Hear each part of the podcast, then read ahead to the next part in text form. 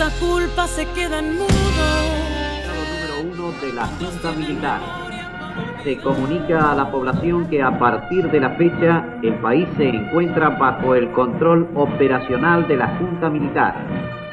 Yo, Teniente General Jorge Rafael Virela, Comandante General del Ejército Argentino, juro por Dios, nuestro Señor y estos santos evangelios, desempeñar con lealtad y patriotismo el cargo de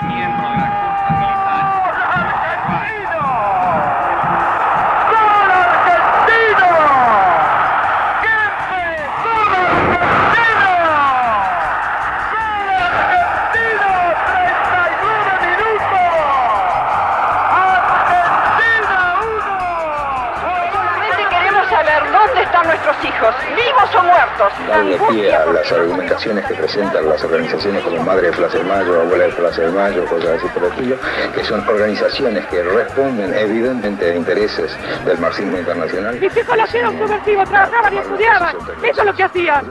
Antes del 24 de marzo de 1976, los crímenes y atentados cometidos por el terrorismo, amparado por un gobierno complaciente, ponían en peligro la existencia misma del país.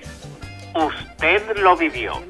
Recuerde y compare. Perdíamos el trabajo, nos quemaban las casas, nos perseguían, pero las madres decidimos no abandonar la plaza, porque en la plaza había un encuentro muy fuerte entre las madres y los hijos. y compongo por la posibilidad de guerra entre Chile y Argentina, yo solo le pido a Dios.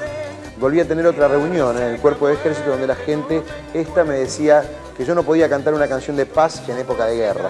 Llaman de la subcomisaría de Isidro Casanova y nos informan que Laura había muerto.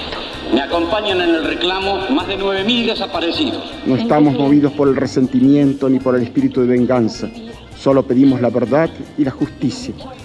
Únicamente así podremos estar seguros de que nunca más en nuestra patria se repetirán hechos que nos han hecho trágicamente famosos en el mundo civilizado. Señores jueces, quiero renunciar expresamente a toda pretensión de originalidad para cerrar esa requisitoria.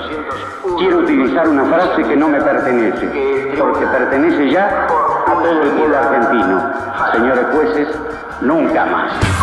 Si la violencia es un espejo, casa